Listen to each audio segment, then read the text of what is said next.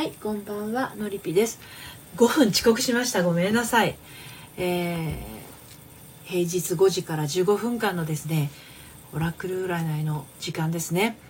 えー今日金曜日ですので、今週最後のオラクル占いになります。はい、何かこう迷っていることやね、えーちょっとこうオラクルさんの声が聞きたいオラクルさんとか言うとこっくりさんみたいな あのみたいですけどはいえ、K さんようこそお越しくださいました。さくらさんはじめましてかな。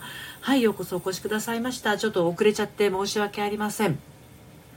今日は午後は、えーのりぴ塾のセッションがねお一人あったんですけれど。あのー明日明後日はお休みなのでちょっとねゆっくりできるかなという感じなんですが明日はでも午前中にえーっとサロンの方々限定の生配信ライブがあるのでねそちらをやって11時からかなやっていきますけれども、まあ、でもあの何て言うのかな1週間って本当に早いなと最近感じていて3月に入ってもう5日も経ったんだなっていうそういうなんだろうスピード感を感じますね。お天気もなんか暖かくなったり寒くなったり。あさとしさんこんにちは。いつもありがとうございます。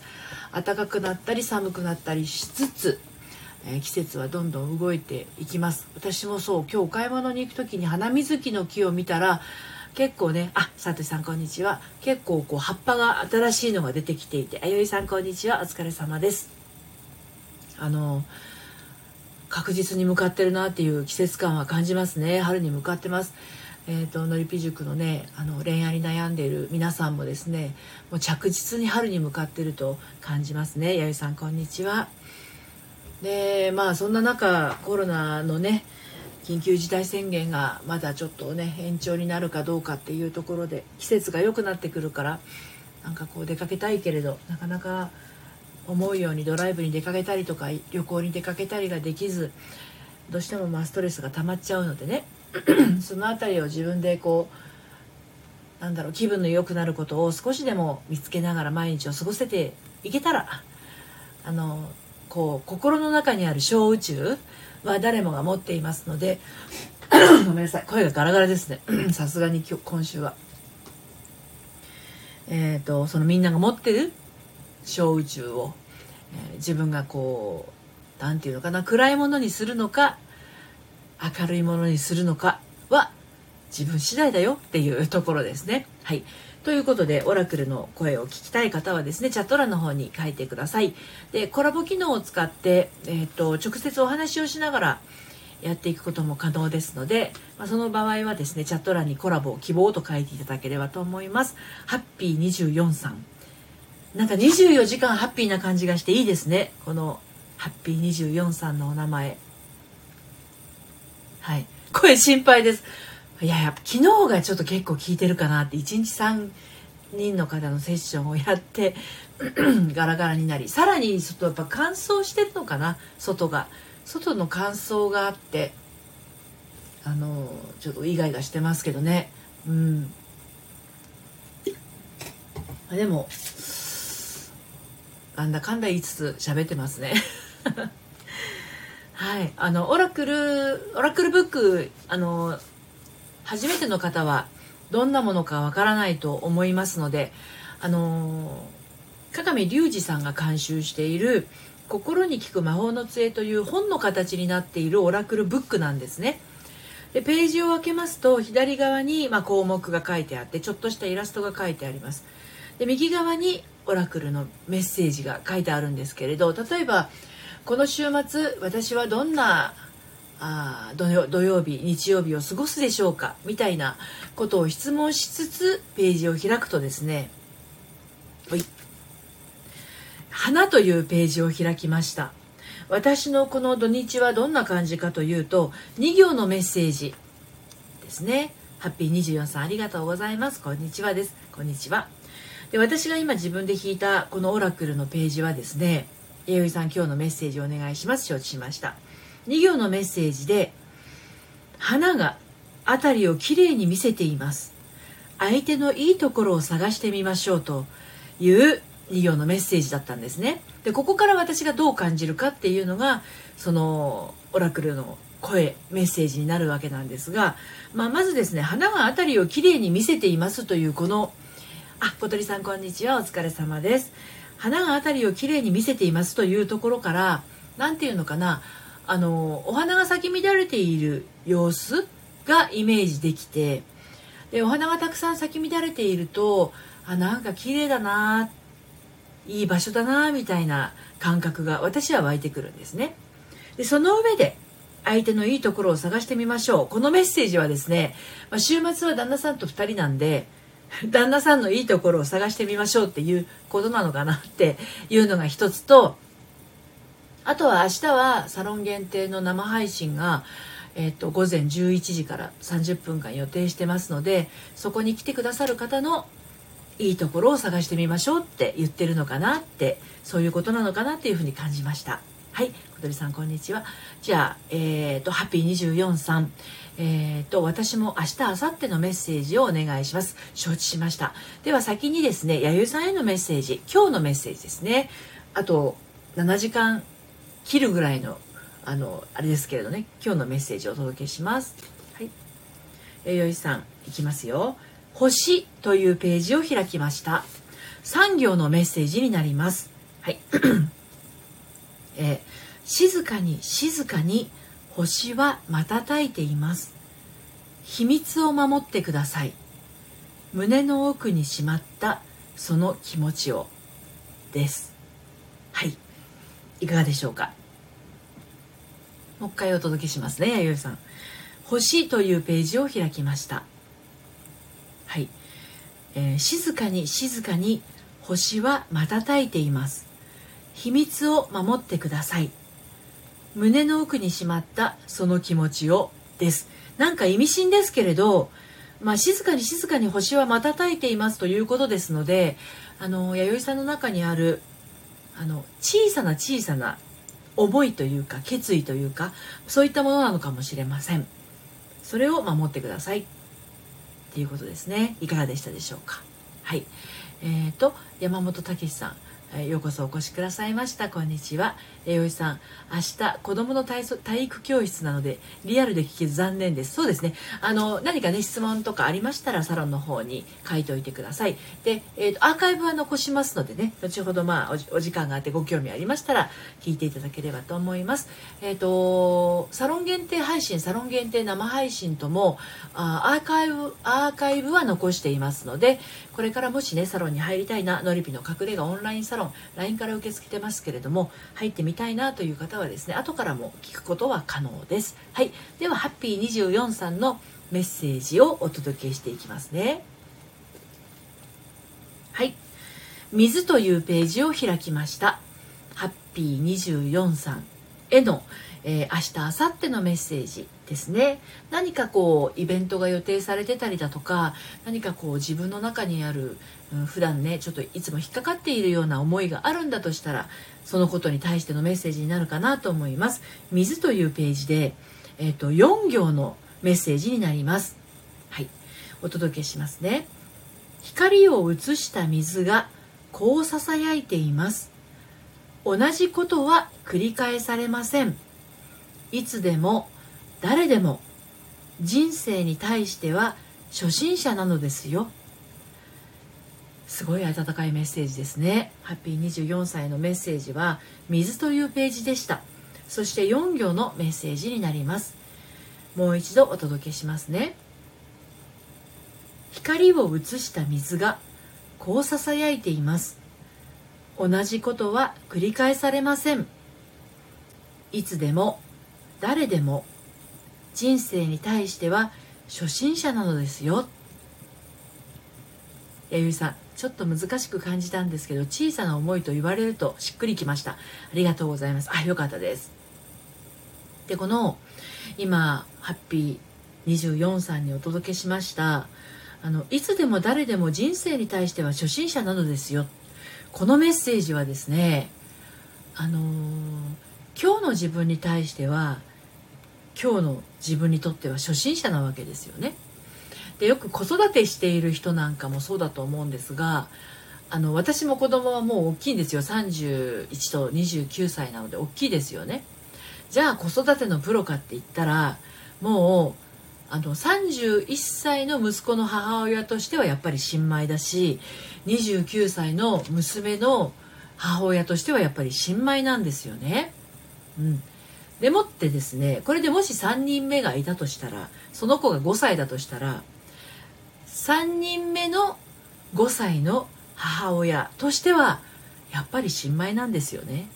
ですから何て言うのかなあの赤ちゃんの手順ってなんかこうパターン化みたいに感じちゃうかもしれないけど全然そんなことはなくてあの今今もうもし私が自分が産むってことはないので、まあ、これからもしあの身内の赤ちゃんを抱っこするなら、まあまあ、孫になるかなっていうレベルですけどね。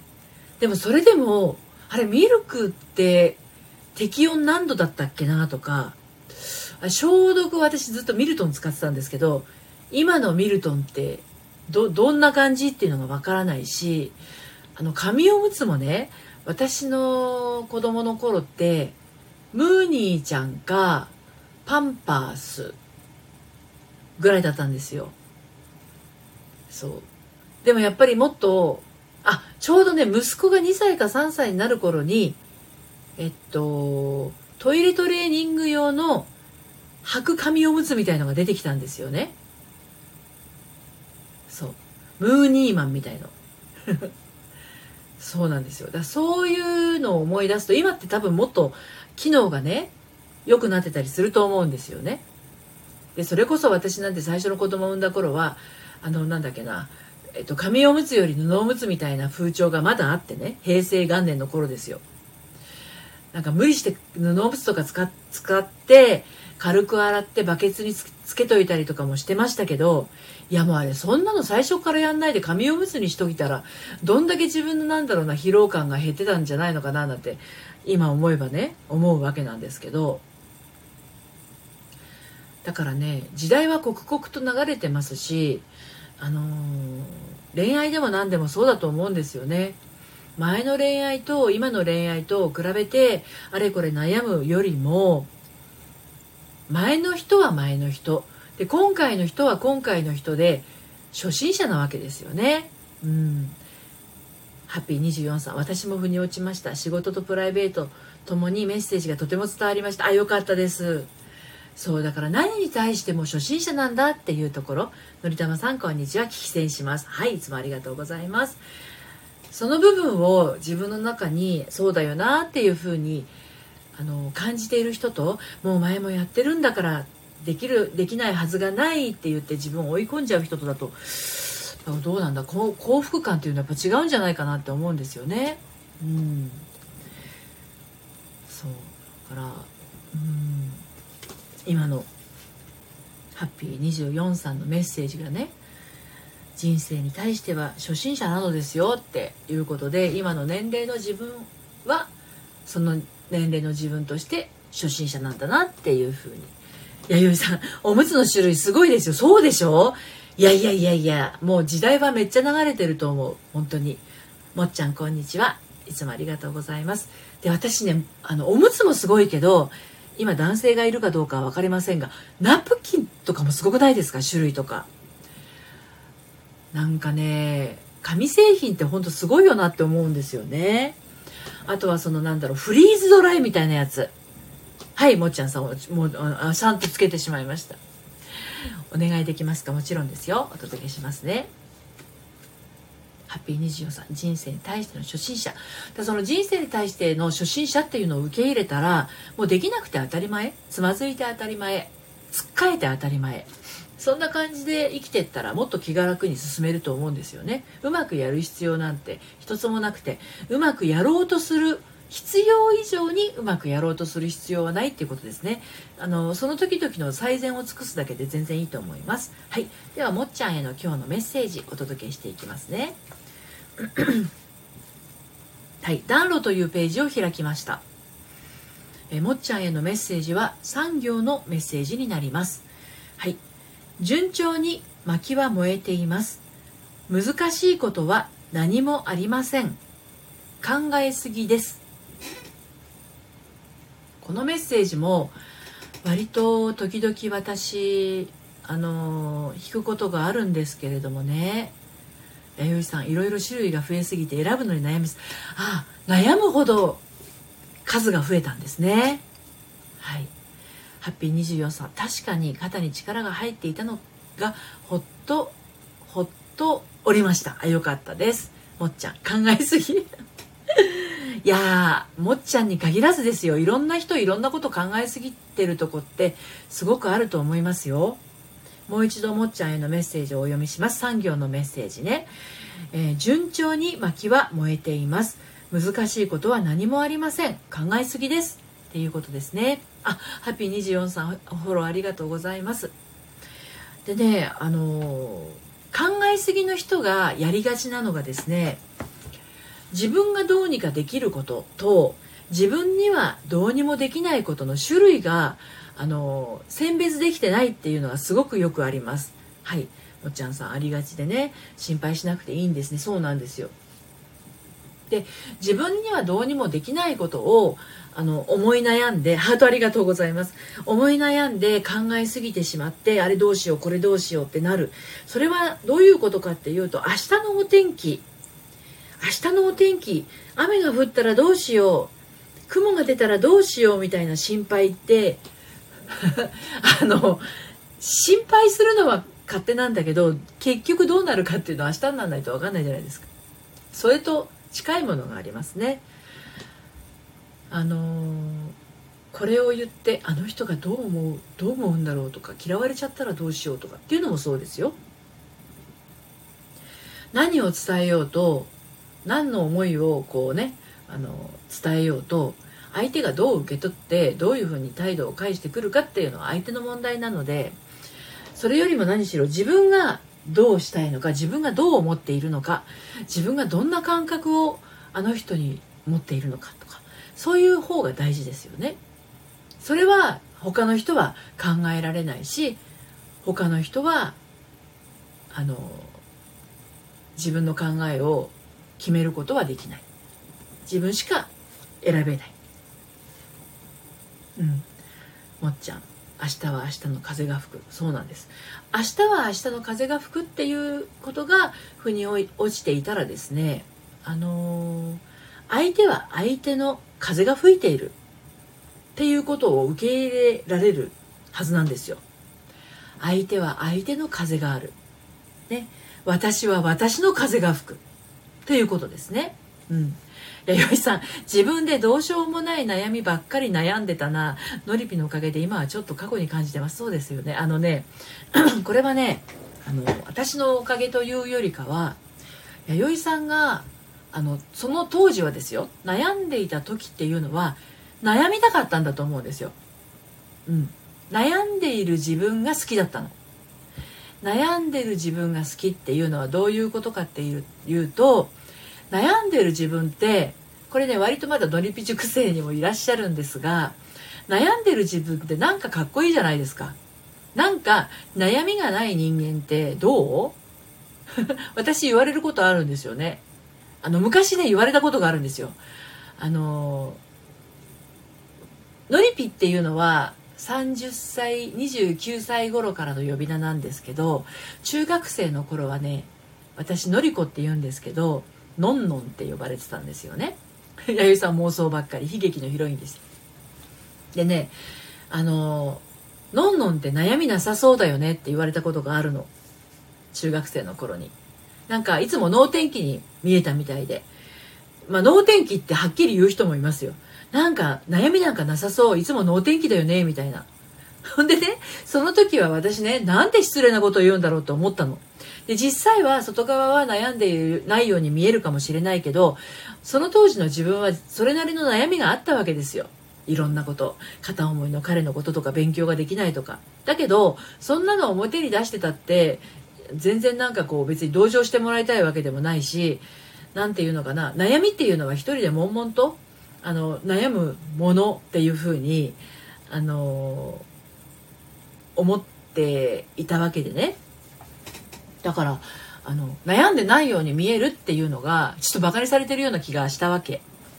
でもさそれって感じるってことはじゃあ悩んでる人間悩んでる私ってなんかこう思慮深い感じがしてあのいろんなことを割り切らずにサバサバせずにこう熟考している感じの自分ってなんかこうかっこいい感じみたいな。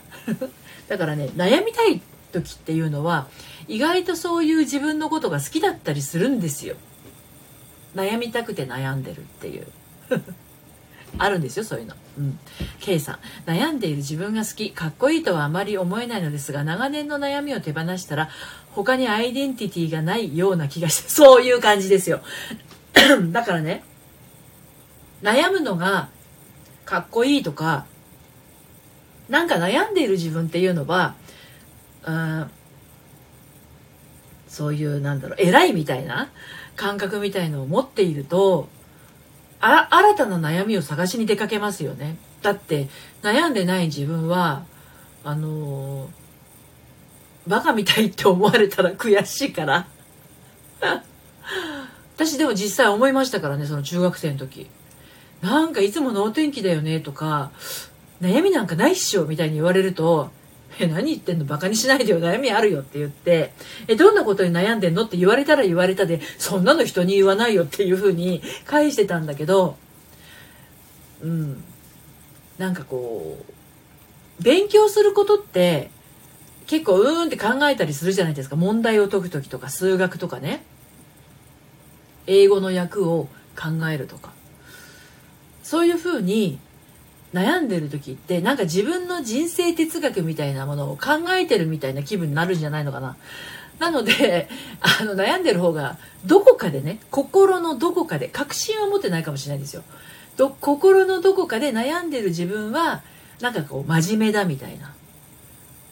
そうか、あの、悩んでいるから、その動き出せばいいだけの話なのに、動か、動き出さない理由付けに使ってるとかね。今ちょっと考えてるんだから待っててよみたいな。この数学の問題が解けたら次に行けるんだからって言いながら、この数学の問題をずっと解けない問題を解いてるみたいな。解かなきゃいいのにみたいな。もうその問題やめればみたいな。いいじゃん別にその問題解かなくたって他の問題やってから戻ってくればいいじゃんみたいな。ね。だからね、悩みのドツボにはまっている人はね、悩んでいる自分が意外と好きだったりするんですよ。そう。本当に悩んでる人もいますけどね。でも本当に悩んでる人は解決しようとするんですよ。解決しようとするってことはじゃあこの悩みを解決するにはどうしたらいいのかなっていうところ。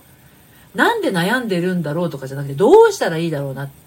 どうどうしたらいいだろうなとどうして私はこうなんだろうだと向いてるベクトルは真逆なんですよね。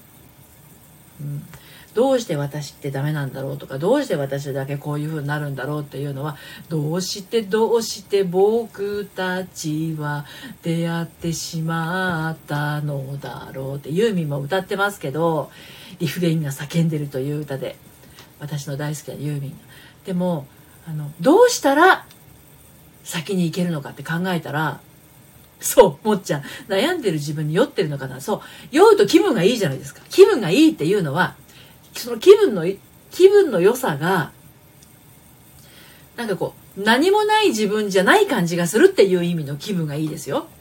うん。何もないわけじゃないんですよ。別に悩んでなくたってあるわけ。でも、悩んでいることでずっと囚われてきてるから、悩みがなくなっちゃったら何にもない人間になっちゃうような気がするんですよ。そういう寂しさ。うん。そうで悩んでる自分がもしここ胸の中からぽっかりなくなったらそこそこにあのまた新しい悩みを入れちゃうんだけど悩んでる自分がじゃあ悩まなくなったら何がしたいのってことなんですよね。うん、悩んでて何かができないんだとしたら悩んでない自分は何がしたいのってことなんですよ。でその何がしたいのかっていうのも浮かばないでいたら悩悩みがなくなった後にすることがなくなっちゃうからもう一回悩みを探しに行っちゃうじゃない？でもう一回悩んじゃうんですよ。ループループに入っちゃうんだよね。だから趣味趣味悩みみたいな ことになりかねないっていうことですよね。あそうそうそうそう。K さんそう。テスト前の部屋の片付けを始める感じ。今やるべきは何っていうとこですよね。うん。片付けなんてテストが終わってもできるのにテスト前に片付けをどうしてもやりたいみたいな。現実を見たくない現実問題そっちなのに。そう。そうなんですよ。なんか紛らわせるとか押し込めるとかっていう感覚持っちゃってると割とそういう方向に行ってしまうんですよね。うん。で話がなんかあっちゃこっちゃずれましたけれども着地しないと5時半になっちゃったんで いつもと変わらないじゃんみたいな。本当は15分の予定でしたが25分喋ってましたね、まあ、ちょっと今日5分遅刻したんですけれどもね。はい。ということであのー、平日の12時15分から15分間は、えっ、ー、と、リセットしない恋する処方箋というライブ。夕方の5時から15分間は、えっ、ー、と、なんだっけ？運気上がるよオラクル占い。ということで今日もお届け今週もお届けしてまいりましたけれど。また来週ですね、新しい週明けます。3月8日、えー、月曜日にまたあの改めてスタートしていきますので。はい、えー、弥生さん今日もありがとうございました。こちらこそです。喉を大事にありがとうございます。えっ、とマヌカハニーののど飴を舐めます舐めますこれからはい。ハッピー24さんありがとうございます。聞けてよかったです。どうもありがとうございます。来てくださってすっごくすっごくすっごく嬉しかったです。はい。ヒロさん、せっかく来ていただいたんですが、今終わるところなんです。はい。またですね、あの月曜日の12時15分と、えー、夕方の5時、5時から15分間ね、ライブやってますので遊びにいらしてください。もっちゃん、ありがとうございました。こちらこそです。K さん、ありがとうございます。またお大事になさってください。ありがとうございます。のりたまさん、いろいろ勉強できました。あららありがとうございます。はい、のりたまさん、皆さん、またねです。ということで、ありがとうございます。あの、楽しい週末をお過ごしください。それではまた、さよなら。